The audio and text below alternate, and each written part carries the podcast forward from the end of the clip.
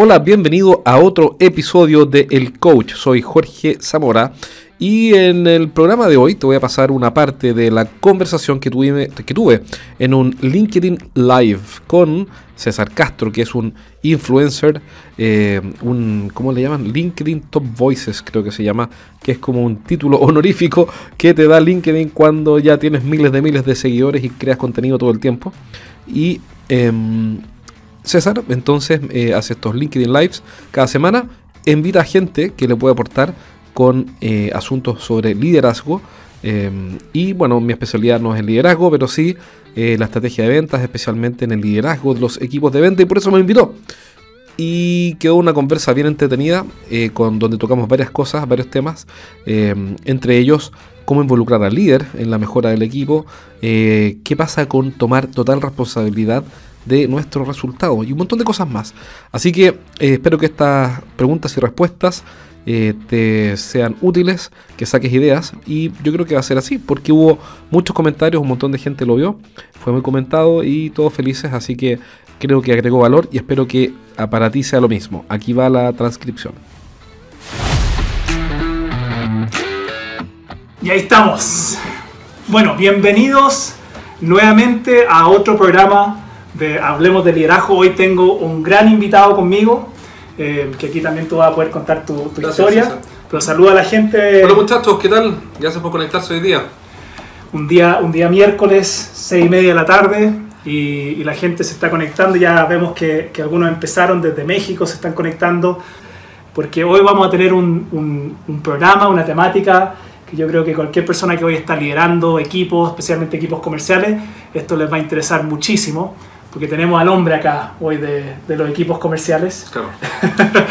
y, y, me gustaría primero para que también la gente, el público que está conectando, la gente que, que, hoy, que hoy de alguna forma también me seguirá a mí, puedan conocerte a ti un poco mejor.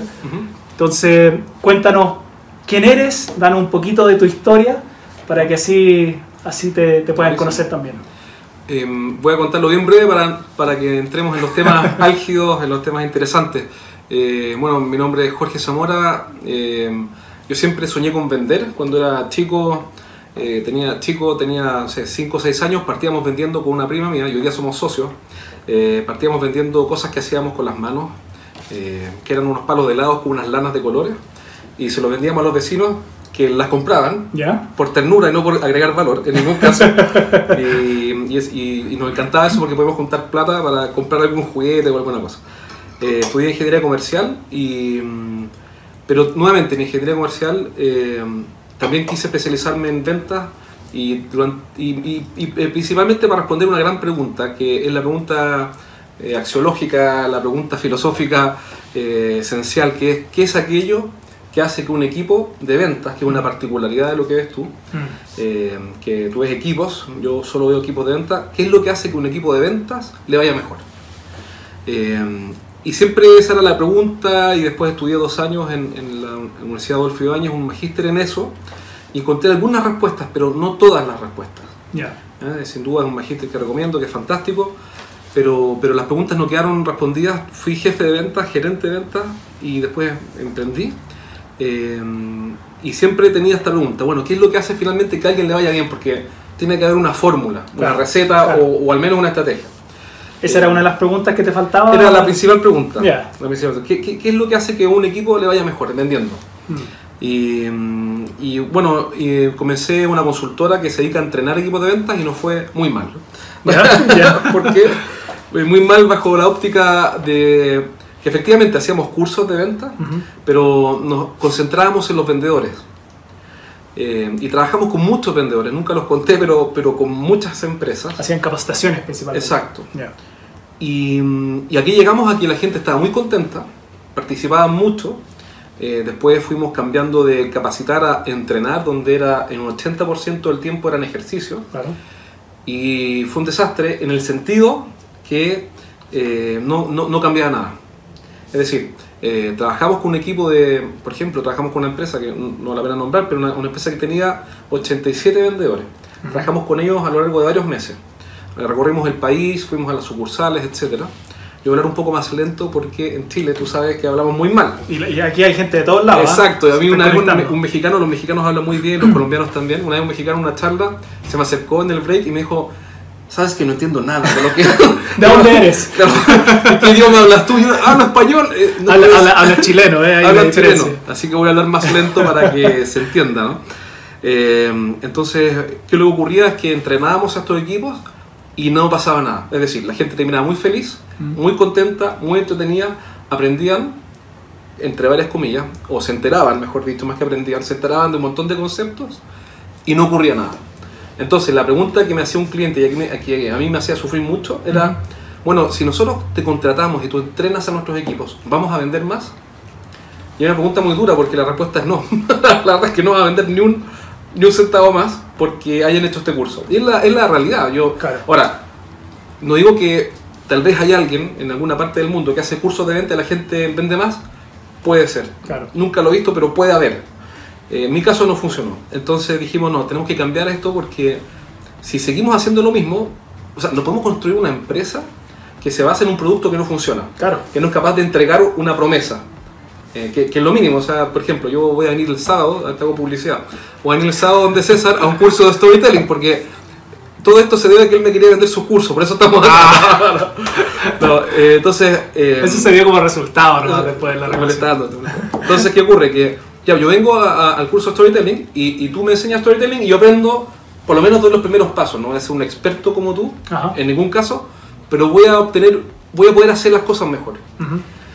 Pero en un equipo de ventas nosotros no éramos capaces de cumplir esa promesa, porque al final nos íbamos de la empresa y después cuando hablábamos con los clientes eh, todo estaba exactamente igual. Entonces vino el aha moment, no sé si en storytelling se usa eso, pero vino el momento en que todo cambió, que, que fue cuando, el día que decidimos hacer dos cosas. Primero, enfocarnos en el líder del equipo de ventas, y eso es lo que nos conecta un poco hoy día. Claro.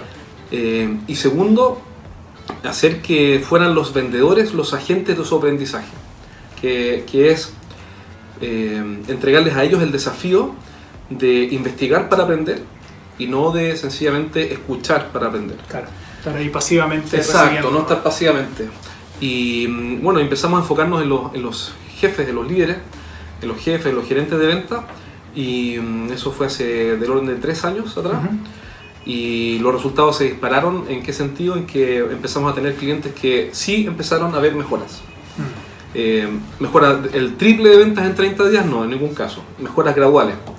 Eh, y fue, Pero, había, pero había una mejora, que eso ya había una mejora y la podemos medir. O Claro, sea, claro. eh, de hecho documentamos eh, los casos de éxito de nuestros clientes. Son documentos internos para ellos, no son los que los tengamos en la página web. Eh, y está medido, mira, sabes que tal vendedor no lograba cerrar este negocio, aplicó la estrategia 1, 2, 3 y ahora lo cerró. Felicitaciones al vendedor X. Mm. eh, con copia de recursos humanos, se lo envían a toda la empresa, lo felicitamos, lo apoyamos y empezamos a ver cambios. Y, y ese, y, ahí, y ahí es donde eh, yo creo que conectamos muy bien Sí. eh, con el mundo tuyo que tiene que ver con el liderazgo de los equipos. Sí, y, y- y fíjate que si, si lo puedes resumir ahí en una palabra, es eso, es que empezaron a involucrar al, al líder. Ahí está todo, ahí y, está ahí- todo. y ahí ya se pudo, se pudo ver algo más, más sustentable en el tiempo. Lo, lo que pasa es que, el, lo que pasa es que el, el equipo de ventas es una sociedad, ¿no? es una sociedad de personas dentro de otra sociedad que es la compañía.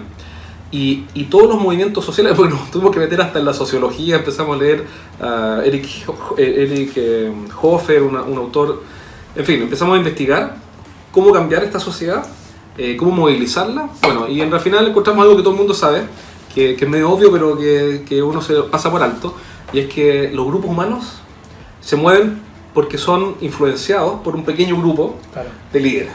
Entonces, mientras no muevas a los líderes, eh, básicamente estás perdiendo el tiempo. Sí, eh. sí, sí. Eh, la historia está moldeada por pequeños grupos de, de personas que cambian la historia, para bien o para mal. Claro, y de ahí, y de ahí agarraron fuerza, impulso, y Exacto. más personas se fueron su- sumando al... Exacto. Claro. Entonces, eh, yo sé que esto es obvio y todo el mundo lo tiene súper claro y nos estamos revelando aquí algo que, que, que nadie se ha imaginado y que alguien que nos está escuchando en LinkedIn ahora diga, uy, nunca se me ocurrió eso. Todo el mundo lo sabe.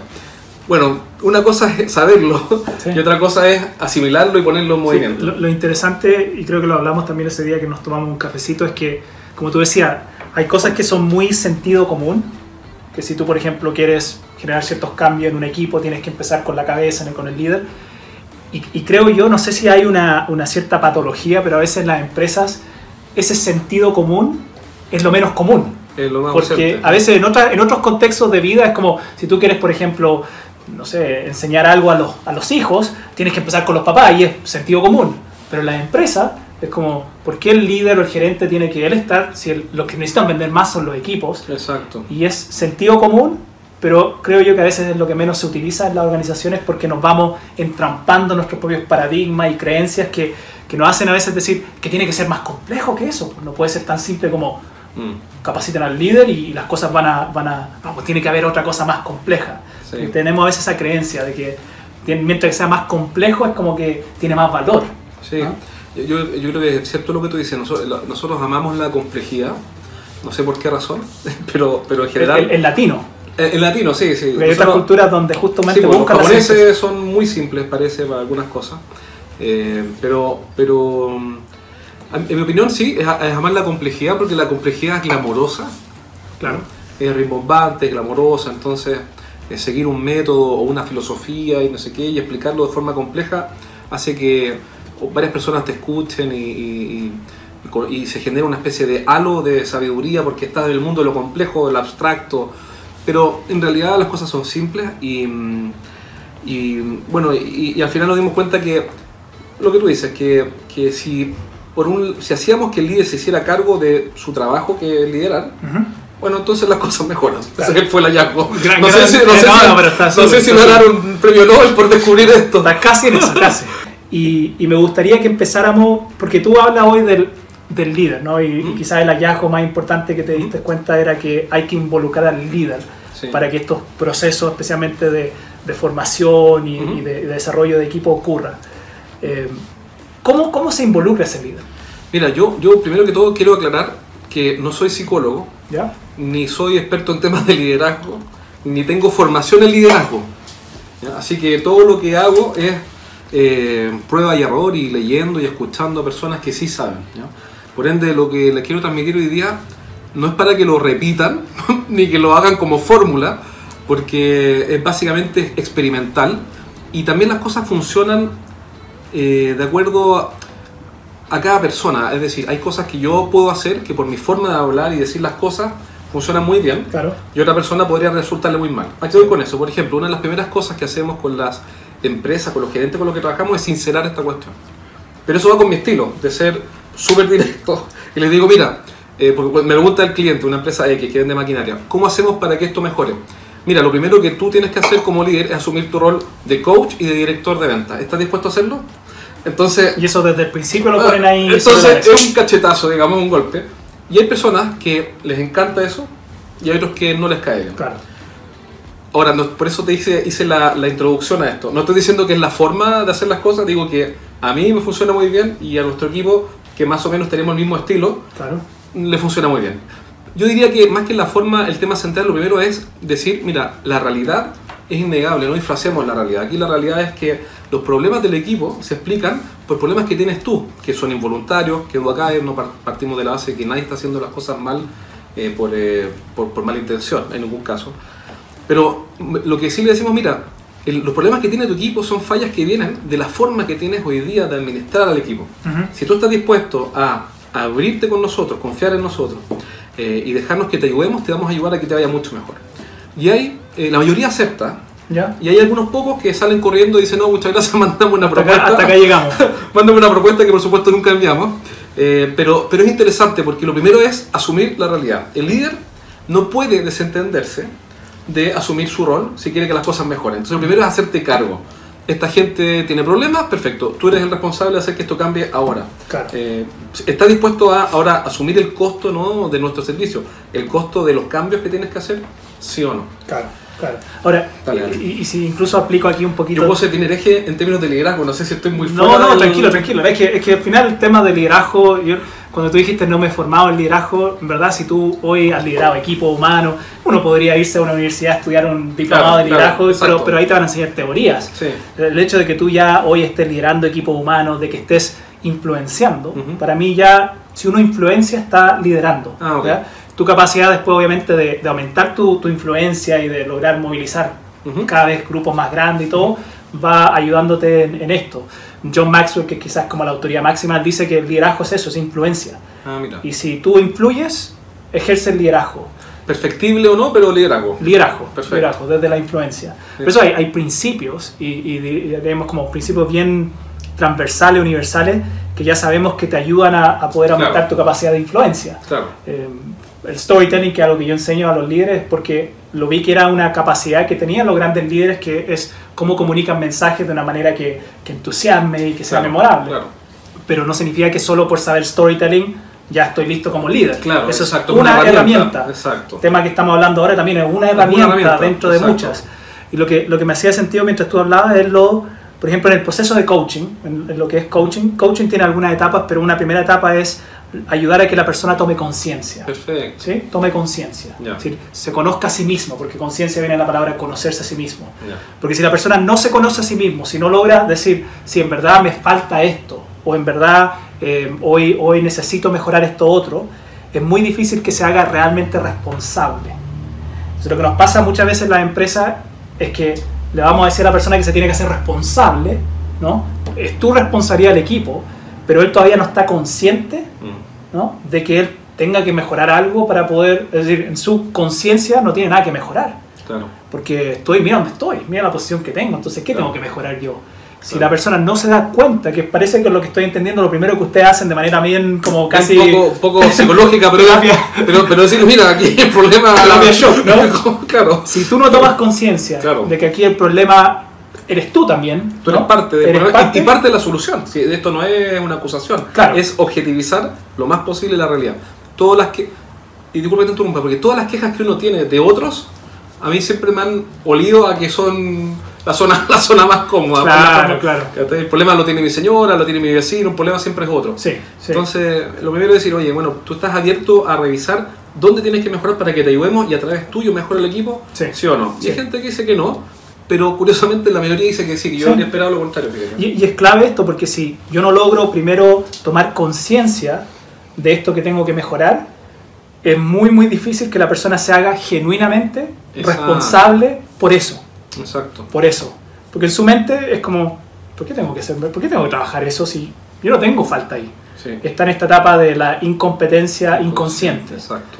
Eh, y para poder ir generando este proceso de aprendizaje tiene que pasar de eso a una, in- a una competencia Una incompetencia in- consciente. incompetencia consciente, ¿no? Sí, Donde de yo muchos. digo, ok, en verdad sí me falta hacer esto y yo me hago responsable que tengo que trabajar esto, ayúdenme. Exacto. Bueno, y una de las cosas que facilita esto, eh, y esto eh, lo, lo- lo aprendimos de, y lo pusimos en práctica, porque más que nosotros no somos estudiosos, o sea, yo voy a hacer clase ahora en la universidad, pero, pero no venimos del mundo académico. Eh, no somos investigadores, entonces lo que- somos, somos muy buenos implementando rápido. Mm, O sea, aprendemos algo, lo probamos de inmediato y si funciona, más o menos, porque siempre la versión es más o menos, más o menos regular, digamos, lo pulimos, lo pulimos, lo pulimos, lo pulimos. Ahora, eh, una de las cosas que aprendimos es que eh, las personas necesitan eh, un apoyo continuo. Y, y- ah, y el otro punto que te decía antes del apoyo continuo, perdón, respecto a lo anterior, era que para movilizar a las personas en un grupo humano, esto lo aprendimos de John Philip Cotter, no Kotler, que es de marketing con una L, sino Ujú. que Cotter, que es de gestión de cambio. Ujú, Eh, él, él publicó el primer paper, eh, más- o el más famoso del año 94, en la revista de Harvard Business Review, y ahí él habla de una experiencia de ya 80 empresas con las que había trabajado en gestión de cambio. Y una de las cosas interesantes que encontramos ahí, que es todo interesante, eh, pero una cosa interesante era que las personas necesitan una mala noticia para moverse. ya. Y, y qué ocurría muchas veces cuando nos acercábamos a, los- a un equipo de venta que me acuerdo perfecto, un- eh, les había ido históricamente muy bien. Y no- y pero a todas luces estaban cometiendo errores tremendos. De hecho, había gente que renunciaba de, de ese equipo, que me, me consta, porque no toleraban al gerente de ventas, que era y sigue siendo eh, muy difícil de trabajar con él. Eh, y sin embargo, esa empresa le va bien. Porque, porque están eso- esas situaciones en las cuales, haciendo las cosas mal, bajo el punto de vista eh, relacional o de liderazgo, Claro. incluso de los sistemas de trabajo, porque esta empresa me acuerdo que no tenía un plan de venta Mm, que, que igual es, eh, que, que- súper necesario, pero por, por la, por la antigua escuela de presionar, presionar, presionar y tratar mal a la gente a las patadas, terminaban llegando a las metas.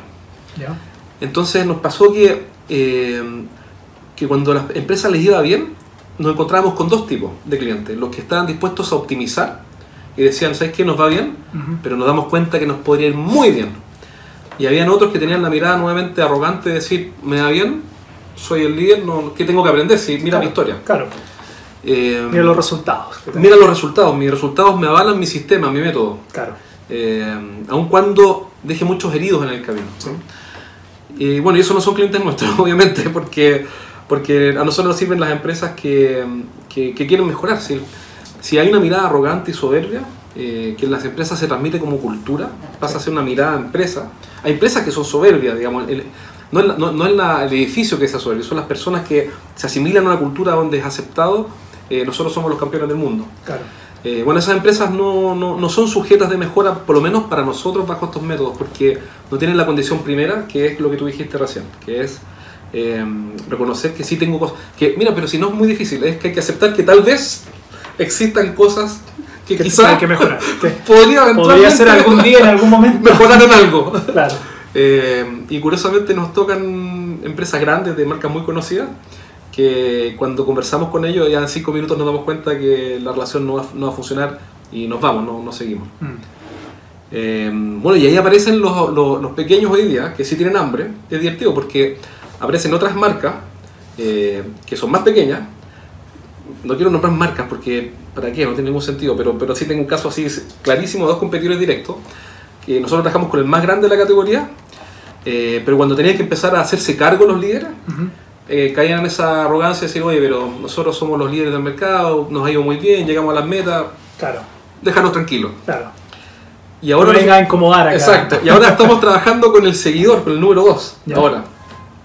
Y ese tipo tiene unos colmillos así de lobo carnicero en las garras y, y se quiere comer al grande. po. Y sabe que el grande es lento y que está confiado Claro. y, que, y que está dormido. Y, y- y- y de hecho una de las cosas que, que, que- que él tiene en mente y está trabajando así a una velocidad increíble eh, que tiene en mente es esa, es aprovechar que la competencia está confiada. Claro. Y nos contrató a nosotros y tiene un plan de trabajo Que se mantengan así nomás, así. de verdad. Ojalá, ojalá como la, la, la parábola o la, la historia de la tortuga y la... Exacto, y la liebre. ¿Ah? Que ojalá se siga creyendo que es liebre Exacto. y nosotros nos estamos camuflando como tortuga. Exacto. ¿Y cuántas veces ha pasado en la historia que el seguidor se comió el número uno porque el número uno se confió? Mm. En el fútbol se ve, no, no Sí. vamos a nombrar ningún país para no, No, no, no, no vamos a estar ahí. pero, pero en el fútbol se ha visto, se ha visto en la política. Sí. Eh, no sé, decían de Trump que te podrá gustar o no, pero Trump, ¿qué va a ganar Trump si Trump está loco? Imagínate que el tipo saliera en un reality. O sea, en un reality, o sea, no, no, no en un programa por último como este que estamos agregando contenido, no, en un reality. Que ese viejo loco eh, que no tiene control de lo que dice va a ser el presidente. Y ahí está. Ahí está. Acá ha salido ahora el primer ministro británico, el chascón, ¿cómo se llama? Acá, el que re- reemplazó a Theresa May porque renunció. Eh, John, John el chascón, no recuerdo el apellido. Dijeron lo mismo, dijeron, bueno, preocupados de John el chascón. Si John el chascón es tan solo, tan solo, imagínate, pues, eh, para el Partido Conservador, que son abogados la mayoría, es tan solo un periodista farandulero que además lo echaron de un diario porque escribió unas notas que tenían eh, cosas sensacionalistas que no podía demostrar, se lo advirtieron y siguió publicando exageraciones. Mm. Y lo echaron al chascón de John no sé cuánto, y quién podría preocuparse de competir con él, y ahora está primer está. ministro. Sí. Eh, ¿Sabes qué? me, me hace pensar en una, en una frase que leí una vez de Bill Gates, ya. donde él decía que el peor enemigo de la victoria es la victoria, Ah, porque caemos en la ilusión de que somos buenos. mira, qué bueno. Entonces, aquí hay como una cosa bien interesante de que obviamente queremos que nos vaya bien y queremos ser victoriosos, a todos nos gusta y nos da una rica sensación. Sí. Estamos programados desde la neurología que cuando ganamos se suelta dopamina y toda la Sí. cosa, pero también el ganar mucho Mm, nos hace creer la ilusión de que somos buenos. Imbatible. De que por eso estamos ganando, porque somos, somos buenos. Y cuando uno cree que es bueno, tu mente se, se cambia de formato. Mm. Porque ya no es cómo sigo, ¿no? Cómo, cómo sigo ¿Y cómo, sobreviviendo. ¿Y cómo resuelves eh, un aparente conflicto, te pregunto, no lo sé, entre soy bueno, estoy contento porque me está yendo bien, y sin sacrificar la autoestima? ¿Cómo Claro. controlo eso sin sacrificar la autoestima? Que una de las formas de lograr esto es que tu visión ¿no? y tu propósito sea tal Ah, que, Perfecto. que aun cuando logres cosas buenas, tu propósito es tal que tú dices, todavía me falta. Ahora, puedo igual darme el, el- el- el felicitaciones porque logré cerrar este cliente o porque logré esta venta, pero no estoy listo todavía. Exacto. Porque mi impacto no es para nomás este cliente, sino yo quiero impactar a un billón de personas Perfecto. o quiero impactar en toda Latinoamérica. Perfecto. Entonces, de esa manera, si tu propósito y tu, tu- tu objetivo final es más que solo un número, sino que es un impacto que tú quieres generar, Mm. nunca te vas a sentir 100% satisfecho. Mm. Sí creo que tampoco tenemos que caernos en la obsesión tal de llegar a eso que tampoco reconoce las pequeñas victorias, Claro. porque las pequeñas victorias son importantes para la autoestima, Sí, sin duda. pero entendiendo que todas esas pequeñas victorias todavía no son la gran victoria y esa gran victoria probablemente nunca lo vas a lograr. Bueno, a mí me gustaría agregar algo sobre lo que tú estás diciendo, to- to- to- totalmente de acuerdo. Eh, a alguien le escuché, no me acuerdo quién, así que esto no es un plagio, es que sencillamente no me acuerdo, que decía que hay que crear un futuro más grande que uno mismo. Que uno mismo. Eh, ah, Dan Sullivan, que tiene un, un podcast muy bueno, que lo recomiendo siempre. Dan Sullivan, pero es Sullivan con dos L y B corta. Y, y entonces él habla de algo que es bien interesante porque los emprendedores y todas las personas que se dedican eh, a, a- o a emprender o a hacer una carrera o a, mm, o a crear cosas, a innovar con pasión y con det- determinación, dice que sufren de un problema y es que, que propio de la condición del progreso, del emprendimiento, de la venta, que es tener total claridad de que el futuro es más grande que el presente. Lo que es muy bueno. Pero, como todas las cosas hay matices, eso hace que olvidemos el pasado. Claro. Entonces nos castigamos todo el tiempo porque decimos, no sé, voy a inventar, que, que- voy a inventar, que llegamos acá, tú llegaste después de hacer un montón de programas, de haber trabajado mucho, llegaste a tener, qué sé yo, 500.000 auditores y a salir premiado como el influencer número uno del mundo. Y yo, y yo no digo que sea tu caso, pero el ejemplo, digo, oye, te felicito, saliste, saliste número uno. Sí, pero todavía no llego al millón de... eh, esto no es nada porque todavía no llego al millón de reproducciones que estoy buscando. Entonces, las personas, cuando tienen en vista ese norte que es muy grande, lo que recomienda, recomienda este tipo, que me hizo todo el sentido del mundo, es que no deje de mirar hacia atrás Claro. para que nunca pierda el, el punto de referencia. Mm. Que no, no es solo mirar hacia adelante, sino que mirar hacia atrás, porque, porque si no, todo nos parece poco y no disfrutamos el proceso eh, de la mejora y nos castigamos mucho. Sí. Eh, y él le llama también a este fenómeno el happily ever after. Es que las personas sueñan con un mundo ideal que nunca alcanzan. Eh, y hay casos, también le escuché a esta otra persona, me acuerdo quién, pero decía que cuando él ganaba, por ejemplo, mil dólares al mes o mil quinientos dólares, decía, bueno, pero cuando gane diez mil, mi vida va a sonreír, mi vida va a cambiar, eh, y ahí esto va a ser happily ever after, ya nunca más voy a tener problemas. Cuando llegó a los 10 mil dólares, bueno, la vida está con problemas igual. entonces, entonces lo importante es no olvidar que antes ganabas mil o ganabas Claro, 500. Claro. Y que ahora tienes 10 mil, dale gracias a Dios que tiene 10 mil, que tiene una familia hermosa, que Sí. tiene eh, un montón de cosas buenas que Y agradecer. fíjate cómo, cómo todo esto sigue recayendo en esta primera idea que tú incluso propusiste, yo le, le- le llamaba la conciencia, pero que es estar consciente, porque al final, claro, a veces nos podemos, incluso el, el- el estar obsesionado con, con una gran meta que es el futuro, tampoco es la realidad, porque el futuro no es real, el futuro es, es una imaginación, como el pasado también. Exacto, el pasado cuando ocurrió. nosotros recordamos ya pasó, lo único que es real es el presente. Exacto. ¿no? Es lo que estamos viviendo y de ahí vienen todas estas, estas corrientes hoy del awareness y cómo lo están llevando también a las organizaciones porque a veces pasamos tanto tiempo enfocado en el futuro y en lo que quiero lograr y cómo voy a cambiar el mundo que nos olvidamos, está bien, también darse ciertos momentos para eso, pero nos olvidamos que estamos viviendo un momento ahora Mm. y que a veces por obsesionarnos tanto con eso no disfrutamos los, pequeñas, los pequeños detalles del día a día como el abrazo que le diste a tu hijo en la mañana Claro. o el beso que le diste a tu esposa o esa conversación que tuviste con un amigo Mm. porque estáis todo el rato pensando en el futuro Mm. Y no estáis disfrutando las pequeñas cosas que es lo que te hace realmente vivo Sí. y, y lo que es la realidad que es lo que está pasando en este mismo segundo ¿Sabes lo que estoy empezando a hacer? Pero puedo comentar algo que no de venta, pero que tiene que ver con eso que tú estás diciendo. Vamos. Eh, yo tengo un amigo que me recomendó un libro de Hal Elrod que se llama The Miracle Morning. ¿ya? Eh, y lo leí, lo estoy terminando. De hecho, lo terminé hoy día. Eh, y un tipo que es bien, bien, bien genial lo que dice, que es muy sencillo por lo demás. ¿sí? Todo, todo- todo esto al final es siempre sencillo. Dice: Mira, al final, cuando uno quiere hacer cosas importantes en la vida, eh, tú tienes que partir el día por las cosas importantes. Esa, esa es la tesis central. ¿ya? Entonces, eh, la, la sugerencia de él es que tú eh, hagas todo lo importante antes de las 8 de la mañana ¿ya? porque después va a ser muy difícil. Entonces, ¿qué cosas él- son las que él llama importantes? Por ejemplo, dice guardar silencio, o meditar o rezar. Eh, después eh, hacer algunas afirmaciones para reactivar los propósitos. Después visualizar, hacer ejercicios de visualización. Después la- la- la- el acrónimo es SAVERS, entonces eh, eh, silencio, afir- afirmaciones, eh, visualizar. Exercise, que todavía no parto, aunque ayer partí, ayer partí, porque, Bien, porque bien. Voy, voy en el tercer o cuarto día de Miracle Morning. Ya, Eh, viene después reading, ya. ¿ya? de leer 20 Que- que minutos. Conocimiento, de aprender. Exacto. Y, y el último, la S es describing, que es hacer tu propio diario de vida, eh, que lo encuentro genial, me acabo de comprar los diarios porque- yo soy de los que toma estas cosas, las implementa para ver qué pasa. Y hoy día llegué a la oficina súper temprano, porque esto, esto demanda levantarse temprano. Eh, llegué como a las 7, como 10 para las 7 de la mañana, Ya. empecé a hacer la lectura, toda la cuestión, y llegó el momento de hacer el, el, el describing, escribir el diario de día. Pero no es, querido diario, te quiero contar que eh, me, me gusta la niñita, no, porque no tienes 15 años, ¿no? Sino que el diario es, eh, tiene algunos contenidos. Por ejemplo, ¿qué es lo que tú agradeces? Ya. Pero, pero eso, yo no ando agradeciéndole todo el tiempo a Dios eh, que tengo una familia o no sé qué. Entonces, bueno, entonces voy a agradecerle a Dios que no sé qué lo tuve que escribir. Y cuando lo escribía, wow, esto, esto, yo no sabía que tenía tantas cosas para agradecer. Claro. Después dije, ok, eh, ¿qué mejoras me gustaría hacer? Mejoras, progreso en tu Sí, vida. sí, sí. Escucha, no he pensado en ninguna mejora. A ver, voy a empezar a pensar las mejoras. Eh, ¿Qué cosas aprendí ayer? Y, y- son varios puntos que uno empieza a notar y que realmente te pueden cambiar la forma de la vida, pero lo interesante es que es extremadamente simple. Sí, sí, sí. Que no necesitas un curso especial y nada, sino solamente dejarle un poco de tiempo, una hora, una hora y media, al día, antes de partir el día, lo esencial. Y, y el día empieza a tomar una perspectiva diferente. Sí. Es súper interesante. Que te van dando, con eso que tú hablabas ahora de- del tema del agradecimiento, el tema de...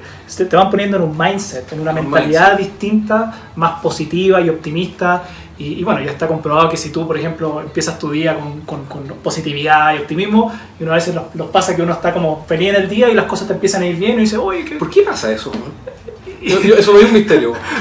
Es que, es que la verdad es que más que un misterio, tú, tú tienes que entender que la realidad Ah. es lo que tú percibes. Claro, tú percibes que las cosas van mal o van bien, las cosas ocurren nomás. Exacto, entonces Claro, esta, esta, esta- este ejemplo que siempre dan de ver la, la- la- El vaso medio vaso lleno. medio lleno, es, es cómo funciona nuestro cerebro, porque nuestro cerebro lo que está siempre viendo o proyectando es, es lo que te está pasando internamente. Por eso una persona cuando está con depresión, que ya es una, una patología ¿no? Claro. de balance químico y todo, la persona puede estar mirando lo mismo que estás viendo tú, pero lo ve negro Claro. lo ve negativo, lo ve como que no. Y uno dice, pero, y uno trata a veces con una persona depresiva como no entiende que, que hay un desbalance, uno trata de decirle, pero oye, levanta el ánimo, se puede, eh, mira esta cosa con el vaso medio lleno. Claro, ellos tienen otros temas que este desbalance químico que no le permite, porque no sueltan dopamina y otras cosas que justamente se, se disparan y te permiten tener pensamientos más positivos. Pero a lo que voy es que si tú empiezas tu día con una actitud positiva, con esto de hablar, andar por tu vida agradeciendo y viendo las cosas buenas, tu percepción de la realidad cambia. Entonces la percepción de la realidad tú la estás educando con estos ejercicios. Tú la estás creando. Tú la, la- la estás educando exactamente para tener una percepción positiva. Y una de las cosas que, que- que siempre le digo a la gente, como la realidad es subjetiva. ¿No? Porque si tú crees que esto es la realidad, en verdad no sabemos, es la proyección que está haciendo nuestro cerebro y todos los químicos que se están disparando en, en- toda esta energía que tenemos arriba. Como la realidad es subjetiva, el que tú pienses negativo de algo o pienses positivo de algo, en verdad ambas son, son verdades. Claro, son, Entonces- son interpretaciones diferentes de un mismo fenómeno. Exacto, entonces tú, si, si vas a Por, por- por desgastar... ejemplo, si ahora se corta la luz, uno podría decir, pucha, pero es que cómo, todo esto fue un desastre, se cortó la luz en medio de la transmisión. Pero, pero frente al mismo fenómeno, alguien podría decir, no, pero lo bueno de todo eso es que ahora la gente quedó más prendida y va a querer hacer de nuevo otra vez. O, o yo podría decir, no, pero lo bueno es que, que por lo menos pudimos tener esta conversación. Claro, estás tú acá hoy. Exacto. Entonces, es, es verdad lo que te estoy diciendo y es verdad también decir, pucha, ¿por qué pasó esto y qué lata? Ambas son verdades, porque es subjetivo, ¿no? Son verdades para mí. ¿Cuál, ¿En cuál voy a ponerle la energía? Mm. ¿En- a, a cuál voy a, a, cuál voy a dedicarme? Eso ya es decisión de uno. Claro, uno decide cómo reacciona. Claro, y si yo me enfoco en esta otra, probablemente voy a ver más posibilidades, más oportunidades, porque voy a encontrar lo, lo bueno de esta situación. Si me, pongo, me voy en la otra, que al final disparo cortisol y otras cosas negativas en mi cerebro, que hasta estoy diciendo negativo porque tenemos esa connotación, me cierro ¿no? y veo nomás como que esto fue un desastre y me voy todo el camino para la casa Mm. eh, despotricando y diciendo maldita luz y por qué me pasó esto y qué Claro. triste mi vida. Claro. ¿no? Entonces, es como uno ve la realidad y por eso estos ejercicios, como tú dices, son súper simples, pero va entrenando justamente tu, tu, cerebro a ver la realidad de una manera que te da oportunidades, que te abre oportunidades. Sí, mira, yo creo que eso es, un, eso es, fundamental para alguien respondiendo un poco la pregunta que hacían antes, para alguien que quiere entrar en el mundo de las ventas donde por definición la mayoría va a decir que no. O sea, de, 10 propuestas tú nunca te ganas 10. Normalmente uno se gana menos de la mitad en general, digamos. Mm.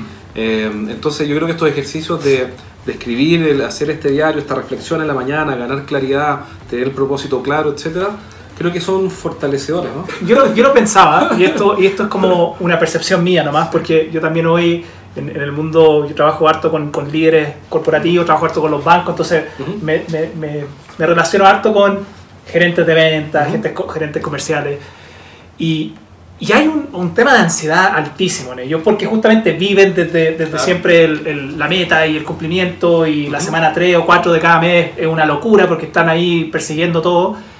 Y cuando empiezan el mes siguiente, ya no hay descanso porque empezaste de cero de nuevo. Y, y en los bancos, en este caso, si un cliente pagó un crédito o lo que sea, empezaste para, para atrás. Entonces yo los veo siempre en un nivel de ansiedad mm. enorme. Y por eso creo que incluso lo que estamos hablando ahora, que, que uno podría decir, ¿qué tiene que ver esto con la venta? Para mí el gerente de venta, el líder de venta, empieza acá, mm. empieza con este estado también de tranquilidad, mm. si es que después quiere también transmitirle a los equipos eh, esto, ¿no? Porque si tú andas ahí con la cabeza cortada, casi como, como gallina con la cabeza cortada, también le va a transmitir esa ansiedad y esa angustia a tu propio equipo. Y, y, y hoy, hoy creo yo, especialmente en el mundo que vivimos, donde decimos que el vendedor tiene que ser más estratégico, tiene que enfocarse en el cliente, tiene que pensar. Si yo estoy desde la sobrevivencia, si yo estoy desde la angustia y la ansiedad, todo lo contrario, mi, mi lóbulo frontal, que es el que me puede ayudar a pensar estrategia, no se va a activar en ese momento cuando yo estoy bajo ese nivel de estrés. ¿no? El, el pensamiento estratégico, como se llama, se activa cuando mi mente está en tranquilidad. Por eso los procesos creativos siempre te dicen tienes que ir a un lugar, respirar, estar tranquilo, y no te dicen anda al medio de la tormenta y ahí te va a llegar la creatividad. Exacto. Porque en ese momento, más que la creatividad, se activa la sobrevivencia. Mm. ¿Se entiende? Sí, mira, hay un dicho eh, popular, digamos, o, una frase que todo el mundo conoce que dice, uno no puede dar lo que no tiene. Entonces, si yo no tengo claridad, eh, claridad en todo el sentido del término, no le puedo entregar claridad a otras personas. Si yo tengo la escoba internamente, eh, creo que es muy difícil que yo pueda darle claridad y dirección y tranquilidad a otras personas si yo no, no, no he logrado hacer eso. Sí. Y, empezamos hablando hoy de, que la primera parte, aunque tú lo haces con esta terapia más de shock, ¿no? pero la primera parte de cualquier proceso de poder ir formando y desarrollando al líder de venta mm. es tomar conciencia. Mm. Esto, este ejercicio que tú haces en la mañana, te ayuda, te aseguro, a tomar conciencia. Sin duda. Oye, ¿cómo estoy sintiendo? que oh, ¡Wow! Estos pequeños detalles en mi vida, increíble. Incluso hasta tu respiración.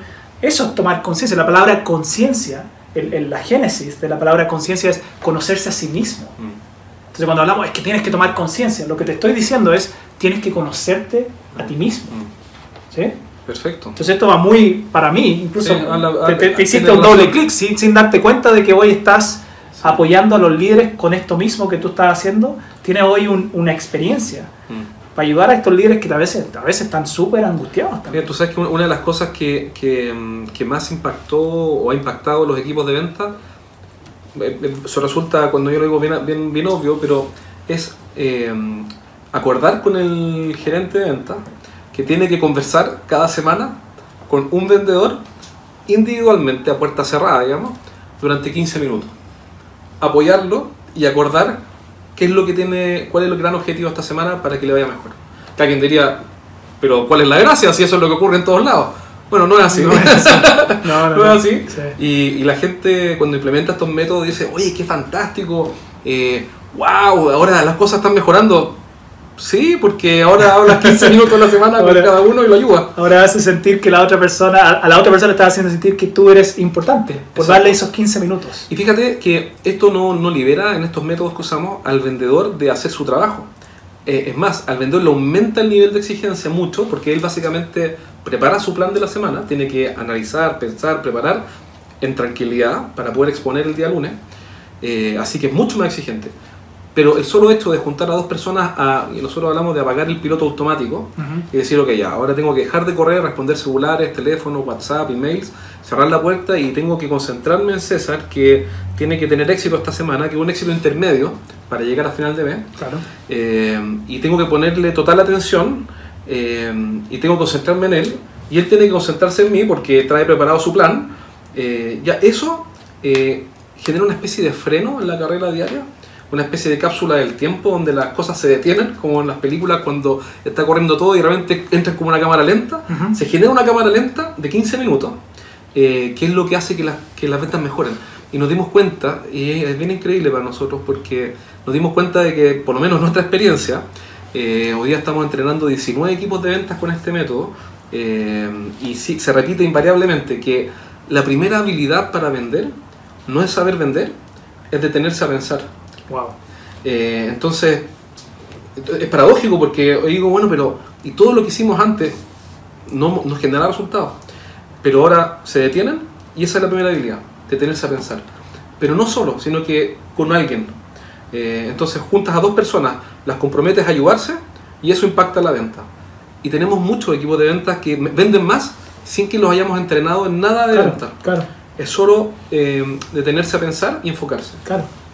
Y, y yo creo que debe haber ahí también un elemento de, ok, uno de pensar y de otro de sentirme ahora apoyado Sin duda. por parte de mi jefe más encima. Exacto. Y ese apoyo, ese respaldazo de, de mi, de, mi, de mi jefe me, me permite a mí tener también más confianza para Sí. salir a enfrentar lo que es el mundo comercial. La palabra que usamos es compromiso, sin duda hay apoyo, solo que es un apoyo que está organizado por un sistema de trabajo que, que la verdad le exige al gerente, porque una vez que acepta nuestras reglas, Claro. las tiene que seguir. Claro. Entonces no es que si él quiere o tiene ganas o, o- o tiene entusiasmo o, o amaneció inspirado, va a hablar con, lo- con cada uno de los vendedores de su equipo 15 minutos, que están cronometrados, nosotros le tomamos hasta el tiempo, eh, sino que lo tiene que hacer.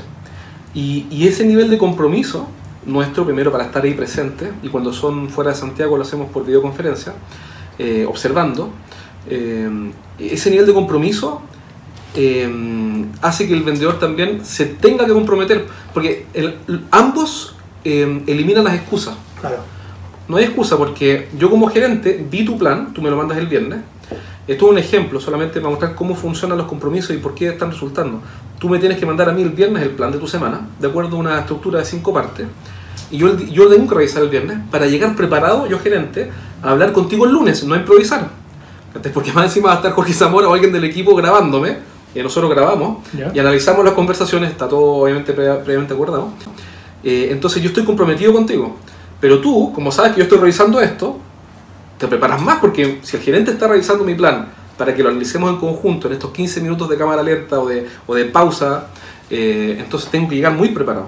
Mm. Entonces el nivel de compromiso de ambos se dispara Eh, y las reglas se, se acuerdan eh, y el efecto es, en el fondo, nos detenemos a pensar ambos para que te vaya mejor.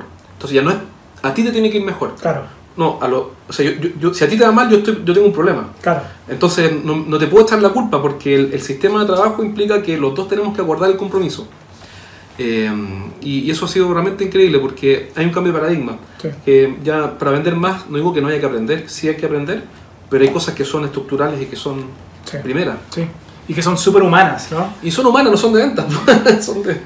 Y mira, aquí hay una pregunta, Juan Venegas, ¿cómo iniciarse como vendedor eficiente en la práctica misma de la venta? ¿La respuesta al estilo mío o la respuesta política? Ah, tú, tú, acá, acá, Mira. muéstranos quién eres tú nomás. Eh, Yo, la verdad, mira, si la única forma de que te vaya bien en venta es que tengas un gran propósito, tal que te permita pasarlo mal por mucho tiempo. Aquí voy, que mm, si no tienes la determinación y el hambre eh, a prueba de balas, digamos, bulletproof, para recibir eh, nueve portazos y un sí por años, Mm. no, no entres en esto, porque eso es lo que te espera, digamos, normalmente. ¿no? Wow. Eh, normalmente la función de venta no tiene lo que tiene eh, la venta de asesoría, que es lo que haces tú o yo, porque básicamente a nosotros nos llaman, no digo que hay una fila de personas esperando, pero más o menos, digamos, nos contactan, nos conocen, pero el rol de vendedor puro, eh, mm, vendedor probablemente, un vendedor que vende camiones, máquinas, generadores, o que vende productos de retail, o vende lo que sea, tiene que tener el, el- el cuero tan duro que puede aguantar eh, nueve portazos en la cara por una bienvenida, por cada una bienvenida. Mm. Entonces, para soportar eso, lo que necesitas no son habilidades técnicas, en ningún caso, sino que ni, ni estrategia, necesitas una estrategia personal, es decir, tener claridad total en el gran propósito que te mueve a, a pasar por todo lo que vas a tener que pasar antes de cosechar eh, los frutos. Por ejemplo, los vendedores que hoy día los llaman y que ganan buenas rentas y que les va muy bien, ya pagaron el precio. Y estuvieron, no sé, vendedores de camiones, me acuerdo ahora, que, que ganan muy buenas rentas, pero estuvieron 10 años en el desierto. Mm. Y después de 10, 10 años tienen un prestigio y una interrelación tal que le permite vender muy bien, muy buenos volúmenes, con muy buenos clientes, eh, pero eso no fue siempre así. Claro. Entonces, yo te diría que para aguantar eso, mi, mi receta o mi consejo es tener total claridad. Es, es lo mismo que cuando quieres emprender. Si quieres emprender, está muy bien, solo que pregúntate muy bien para qué. Si es Claro. para escapar de tu jefe, no lo hagas porque no es suficiente, en mi opinión. Esto, esto son opiniones, eh, no es suficiente para aguantar eh, toda la dificultad que viene en la partida. Ahora, yo creo que igual hoy, para, para, para también ayudarte con esto, Juan. Para- para no desmotivarlo no, no, concuerdo, concuerdo de que uno, uno como emprendedor, que al final el rol de emprendedor, si lo llevo muy, muy como al- a la base, es ser un vendedor. Sí, Cuando tú eres emprendedor, tú, tú primero tienes que saber vender. Ujú. Y creo que lo último que uno suelta en, en la- en la cadena del emprendimiento es la Sí. parte comercial porque es lo que trae nueva sangre. Lo que sí la ventaja que tenemos hoy, y esto Ujú. creo que no es simplemente para los que hoy venden conocimiento, en este caso Ujú. eh, cosas, cosas intangibles, es que gracias a las redes sociales tenemos estas plataformas ¿no? para poder compartir y crear contenido. Yo creo que aún si yo vendiera camiones, si yo fuera un vendedor de camiones, yo buscaría la forma de poder posicionarme en la mente de mi cliente como el más seco, el más experto en camiones. Y, y buscaría las plataformas donde están mis posibles clientes y qué contenido podría crear para ese cliente, aunque sea algo súper técnico, porque tú cuando empiezas a crear contenido, créelo o no, tú ya, si, es, si este potencial cliente te ve en algún momento en un video o, o lee un post tuyo, ya no está llegando tan en frío. Exacto. Porque ya, ya el hecho de que interactuó con un contenido tuyo, y más todavía si oye un video y le gustó y dijo, oye, este tipo sabe, cuando tú lo llames o cuando, cuando se genere ese contacto como sea, ya en la mente de esa persona no eres un desconocido, no es Sí. en frío. ¿no? Mira, estoy totalmente de acuerdo contigo eh, y eso valía la idea central que te quiero dar y es que si es que si es que tú tomas ese camino que es el camino más inteligente pudiendo hacerlo que el que tú dices de crear contenido de valor para generar conversaciones que deriven en relaciones que deriven en negocio Claro. está perfecto tienes que pagar el costo de escribir los posts, hacer los Sí, videos, sí, sí. eh, ordenarte en tu agenda, levantarte más temprano, publicar, investigar y crear valor, contenido de valor. Entonces ahí el, el costo no va a ser el portazo en la cara de decir no me interesa, el, el costo va a ser tomar la determinación de escribir contenido. Que, que tú pagaste un precio, me refiero no a una factura, pagaste un costo y lo pagas hasta el día de hoy, digamos. Tú hasta ahora podrías estar perfectamente en tu casa durmiendo, Claro. y sin embargo hay un propósito eh, que a ti te mantiene con el nivel de motivación y determinación y constancia tal que te permite generar contenido. Claro. Ya, pues, pero eso hay que, hay que hacerlo, digamos. Sí, que Ahora, lo- que- a lo que yo voy, fuera de que, de que es tiempo, de que hay que estudiar, de que hay que, hay que recopilar experiencia y todo, a lo que voy es que en, este, en esta época, la cual estamos viviendo hoy, de la época de las redes sociales, del internet, todo, es, quizás la mejor época para, ¿no? sí. Porque antes, si yo era un vendedor, un emprendedor, y yo quería comunicar mi mensaje, tenía que tener una millonada para que me dieran 30 segundos en un Claro, comercial claro. o para poder poner mi, mi no sé, mi slogan o algo en el diario. Hoy cada persona que tiene acceso a LinkedIn, que tiene Facebook, que tiene Instagram, que tiene YouTube, tiene un- su propio canal que puede utilizar para transmitir esos mensajes al, al potencial público. Yo creo que nunca había una oportunidad tan buena como la que tenemos hoy día. Sí, sí. Tú tienes toda la razón. Yo tengo un podcast, no es que haga publicidad gratis, pero tengo un podcast y el costo de transmisión mensual del podcast eh, creo que son 8 dólares o 9. Fíjate. Y, y eso es el costo de operación de transmisión, del hosting Claro. mensual. Entonces, Tú, tú me, justo me contaste el otro día una experiencia donde llegaste a un, a un cliente, ah, sí. ¿no? Sí. Y, ¿Cómo era eso de...? Sí, eso fue una coincidencia. No pasa siempre, pero realmente pasa. Pero, pero uno. Sí, eso ya... Sí, que fue, fue un cliente que me recibió a lo mismo de Santiago, al norte de Santiago, y, y el tipo me, me pidió una reunión, no sé qué, y, y era bien frío, eh, bien distante, y en cierto momento me dijo, oye, pero yo, yo tu voz, ¿por qué siento que te conozco? no sé. Me dijo, ah, eres tú el del podcast, y sacó el teléfono, ah, aquí estás tú. Ah, pero si yo te escucho. Ahí Ah, cambió la relación. Completamente, comple- así que tú tienes toda la razón. eh, hoy día tenemos una oportunidad única, pero nuevamente no hay excusa. Si alguien dice, no, pero es que yo no tengo tiempo, yo no creo mucho en esas excusas. Yo creo que uno sí tiene tiempo, hay que hacérselo, Claro. pero porque, porque reitero, o sea, tú cuántos programas, cuánto contenido has creado, cuántas reuniones has tenido, hay que tener la determinación para eh, tomar el desafío y llevarlo hasta el final. Sí. Eh, sin esa determinación, yo creo que alguien que, que- pero no sé si en venta, yo creo en general en la vida, no, Sí. no sé si va a llegar muy lejos. Entonces, yo creo que necesitamos entender el propósito, el para qué. ¿Para qué quiero hacer esto? Eh, y eso es lo que a, uno, a mí por lo menos me empuja. Fíjense que yo por lo menos eh, trato de que estas conversaciones vayan fluyendo en el camino, ¿no? Tengo algunas preguntas. Yo generalmente tengo dos preguntas que vienen como pauteadas. Ya. Que es la pregunta número uno, que es cuéntame tu, tu historia, para que la gente también vaya conectándose contigo. Y el resto trato de que fluya la conversación, entendiendo cuál es tu expertise, porque eso sí lo conversamos antes, más o menos, las cosas que hace y todo. Entonces sabía que contigo la conversación iba, iba a ver, tenía que ver con venta y creo que hoy, quizás sin tenerlo preparado, nos agregaste un montón de valor porque nos quedamos quizás pegados en una primera etapa que es lo que tú decías que ayudar a que el líder se tome conciencia. Y con todo esto que tú nos diste, que, que- que es un ejercicio personal que tú hoy estás to- Ujú. haciendo, Ujú. para mí eso es conciencia. Es Ah, decir, si ah. pudieran lograr que los líderes Mm. ¿no?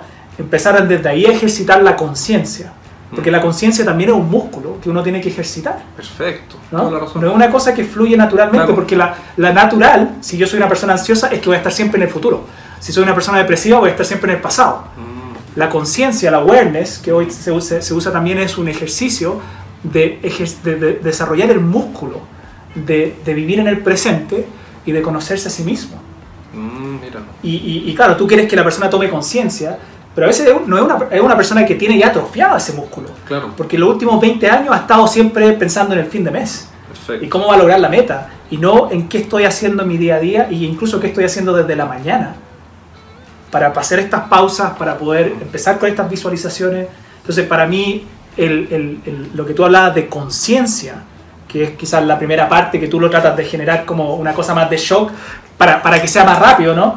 El músculo se puede ejercitar desde mucho antes Mm, si tú logras que los líderes entiendan de que es un músculo que tienen que empezar a trabajar y que si lo tienen trabajado, cuando tú llegas a esa primera reunión y le digas, ¿qué te falta? La persona ya va a conocerse a sí misma, no va a tener que ni hacerle una terapia de shock, Mm. porque la persona va a decir, ¿sabes qué? Te pedí ayuda porque en verdad yo identifico que me falta esto y esto y esto. Oh, ¿y cómo sabes todo eso?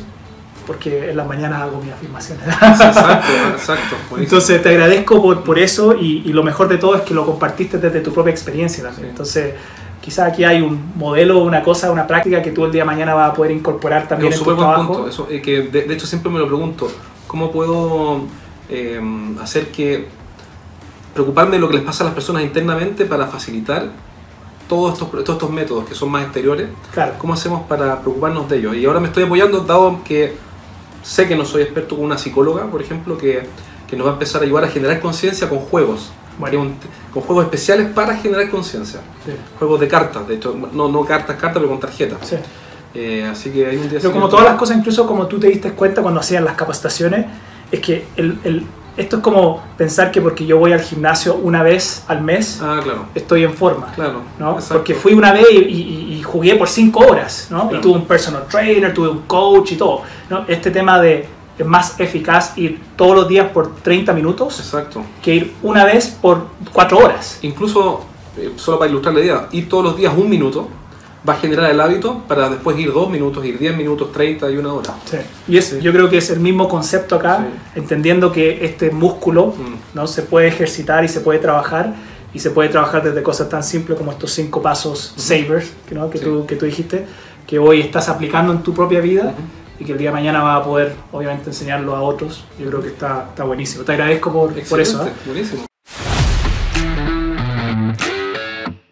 Bueno, espero que este programa haya sido de tu interés y hayas sacado por lo menos una idea. Si sacaste una sola idea, una idea que puedas implementar hoy mismo en tu negocio, entonces ya valió la pena. Así que espero que haya sido útil, que tengas esa idea lista, anotada, lista para ejecutar, para implementar, echar a andar y empezar a ver mejoras en tu equipo. Eh, si este programa te pareció útil, compártelo con alguien más y si quieres que te ayude con tu equipo de ventas, con alguno de nuestros programas presenciales o también eh, online, que son en vivo, entonces, mándame un correo a jorge estrategiasdeventa.com y si somos un buen calce y, y, estamos bien alineados en lo que queremos y cómo podemos ayudarnos, entonces vamos a estar felices de ayudarte. Un abrazo, cuídate, nos vemos.